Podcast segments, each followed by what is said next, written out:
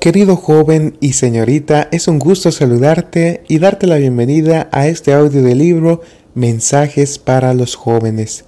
El día de hoy continuamos con el capítulo número 12 que se titula El esfuerzo especial de Satanás. Te invito a prestar atención. Me ha sido mostrado que debemos estar en guardia por todos lados y resistir con perseverancia las insinuaciones y estratagemas de Satanás él se ha transformado en un ángel de luz y está engañando y llevando cautivos a miles. Es tremenda la ventaja que saca de la ciencia de la mente humana. Aquí, bajo la apariencia de serpiente, se arrastra imperceptiblemente para corromper la obra de Dios. Hace humanos los milagros y las obras de Cristo. Si Satanás hiciera un ataque abierto y atrevido al cristianismo, llevaría al cristiano afligido y agonizante a los pies de su Redentor, y el poderoso y fuerte libertador haría huir atemorizado al osado adversario. Pero Satanás, transformado en ángel de luz, actúa en la mente para seducirla y apartarla del único camino seguro y recto. Las ciencias de la frenología, la psicología y el mesmerismo han sido el conducto por el cual Satanás se ha allegado más directamente a esta generación y ha obrado con ese poder que iba a caracterizar su obra hacia el tiempo del fin de gracia. Al acercarnos al fin del tiempo, la mente humana es afectada más fácilmente por las trampas de Satanás. Este induce a los mortales engañados a atribuir las obras y los milagros de Cristo a principios generales. Satanás ha ambicionado siempre falsear la obra de Cristo y establecer su propio poder de y sus pretensiones. Por lo general, no lo hace abierta y osadamente. Es astuto y sabe que el medio más eficaz de efectuar su obra consiste en presentarse al pobre hombre caído en forma de ángel de luz. En el desierto, Satanás se presentó ante Cristo en forma de hombre joven y hermoso, más parecido a un monarca que a un ángel caído. En su boca traía las escrituras, escrito está, etc. Le decía, nuestro Salvador, valiente, le hizo frente con la escritura diciendo, está escrito. Satanás sacó ventaja del estado débil, doliente de Cristo, quien tomó sobre sí nuestra naturaleza humana. La confianza propia es fatal. Si Satanás consigue nublar y engañar la mente humana de tal manera que induzca a los mortales a pensar que hay en ellos poder inherente para realizar obras grandes y buenas, estos dejan de confiar en que Dios hará en favor de ellos lo que creen poder hacer por sí mismos. No reconocen un poder superior, no dan a Dios la gloria que Él reclama y que se debe a su grande y excelente majestad. De este modo se realiza el intento de Satanás. Se alegra de que el hombre caído se exalte presuntuosamente, así como él se exaltó en el cielo y fue expulsado. Sabe que si el hombre se exalta a sí mismo, su ruina es tan segura como la fue, lo fue la suya. La destrucción de la confianza. Satanás ha fracasado al tentar a Cristo en el desierto. Se ha consumado el plan de salvación. Ha sido pagado con, un costosísimo precio por la redención del hombre. Y ahora Satanás trata de arrancar el cimiento de la esperanza del cristiano y dirigir las mentes de los hombres por otro cauce, de modo que no sean beneficiados ni salvados por el gran sacrificio ofrecido.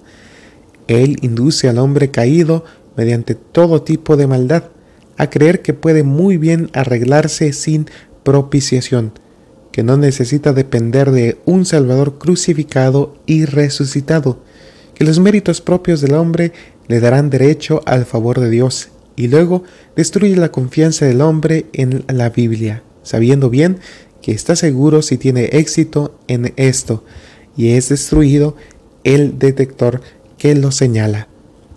Afirma en las mentes la ilusión de que no hay demonio personal y los que creen esto no se esfuerzan por resistir lo que no existe y luchar contra ello. Así, los pobres y ciegos mortales adoptan finalmente la máxima. Todo lo que existe está bien. No reconocen regla para medir su conducta. Satanás induce a muchos a creer que la oración a Dios es inútil, que no es sino una forma. Bien sabe él cuán necesarias son la meditación y la oración para mantener despiertos a los seguidores de Cristo, para que resistan su astucia y sus engaños. Los árdides de Satanás apartarán la mente de estas prácticas importantes para que el alma no se apoye en el poderoso para recibir ayuda y obtener fuerza para resistir sus ataques. Convendrá a sus propósitos que descuidemos la práctica de la oración, pues entonces se aceptan más fácilmente sus maravillas mentirosas. Al presentar sus tentaciones engañosas al hombre, Satanás cumple el objetivo que no pudo realizar al tentar a Cristo. A veces se presenta bajo la forma de una hermosa persona joven o de una bella sombra, efectúa curaciones y es adorado por mortales, engañándolos como benefactor de nuestra raza. El dominio de la mente. Me ha sido mostrado que Satanás no puede manejar las mentes a menos que ellas cedan a su dominio. Los que se apartan de la rectitud están ahora en serio peligro. Se separan de Dios y del cuidado vigilante de los ángeles de Dios. Y Satanás, que siempre está en acecho para destruir a los seres humanos, empieza a presentarles sus engaños y los pone en extremo peligro. Y si ellos se dan cuenta y tratan de resistir a los poderes de las tinieblas y de libertarse de la trampa de Satanás no les resulta tarea fácil. Se han aventurado a penetrar en terreno de Satanás y él los reclama.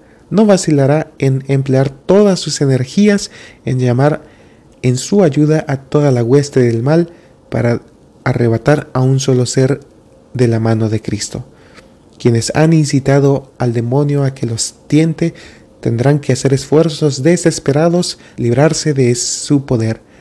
Cuando empiecen a trabajar en favor de sí mismos, acudirán a rescatarlos los ángeles de Dios, a quienes han entristecido, pero Satanás y sus ángeles no están dispuestos a perder su presa. Luchan con los santos ángeles y es severo el conflicto.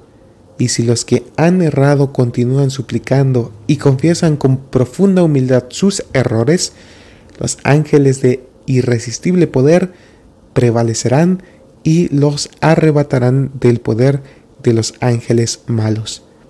El velo se levanta. Al levantarse el velo y mostrárseme la corrupción de esta época, mi corazón enfermó y mi espíritu casi desfalleció dentro de mí vi que los habitantes de la tierra estaban llenando la medida de la copa de su iniquidad. Se encenderá la ira de Dios y no será apaciguada hasta que los pecadores sean eliminados de la tierra. Satanás es enemigo personal de Cristo.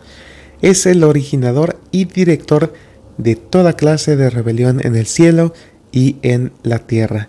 Su furia aumenta y no, y no nos damos cuenta de su poder. No nos sentiríamos tan seguros si pudieran abrirse nuestros ojos para discernir a los ángeles caídos cuando trabajan con quienes viven descansadamente y se consideran seguros. En todo momento, los ángeles malos siguen nuestros pasos. Esperamos en los hombres malos una disposición a actuar de acuerdo con las sugerencias de Satanás, pero mientras nuestra mente no esté en guardia contra los agentes invisibles de Satanás, estos ganarán nuevo terreno y obrarán maravillas y milagros a nuestra vista. Estamos preparados para resistirlos por la palabra de Dios, única arma que podemos usar con éxito. Algunos serán tentados a aceptar estas maravillas como procedentes de Dios. Los enfermos serán sanados ante nuestros ojos se realizarán milagros a nuestra vista. ¿Estamos preparados para la prueba cuando sean exhibidas más plenamente las maravillas engañosas de Satanás?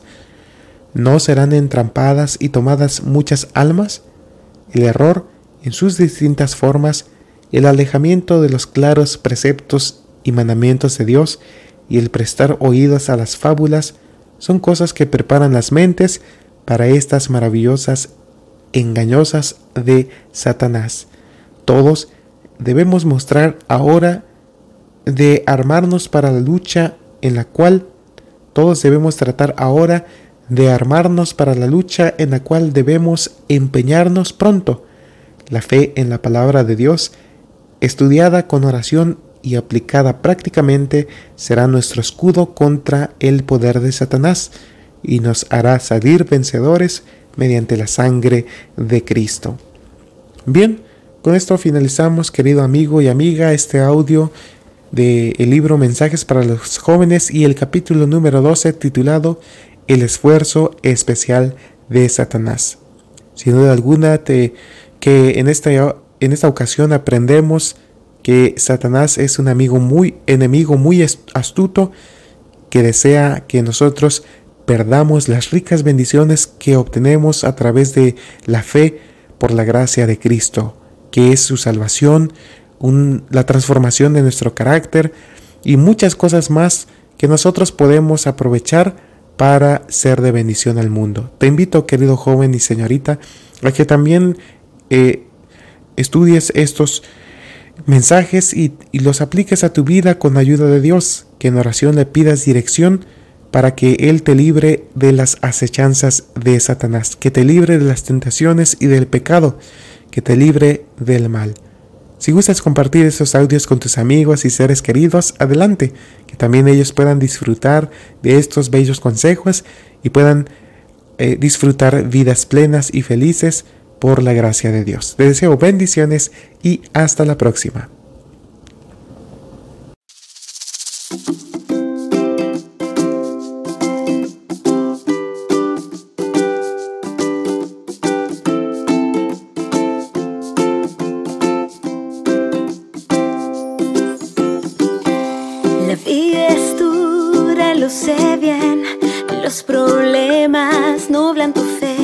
Mas hay una opción para estar bien.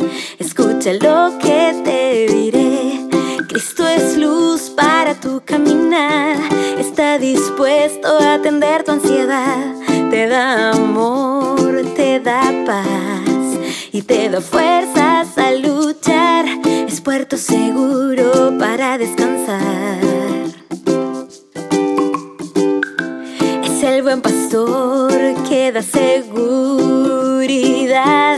Oh, oh, siempre es tu amigo fiel, es manantial para tu ser. No hay nada que temer si vas al lado de Jesús, Él cambiará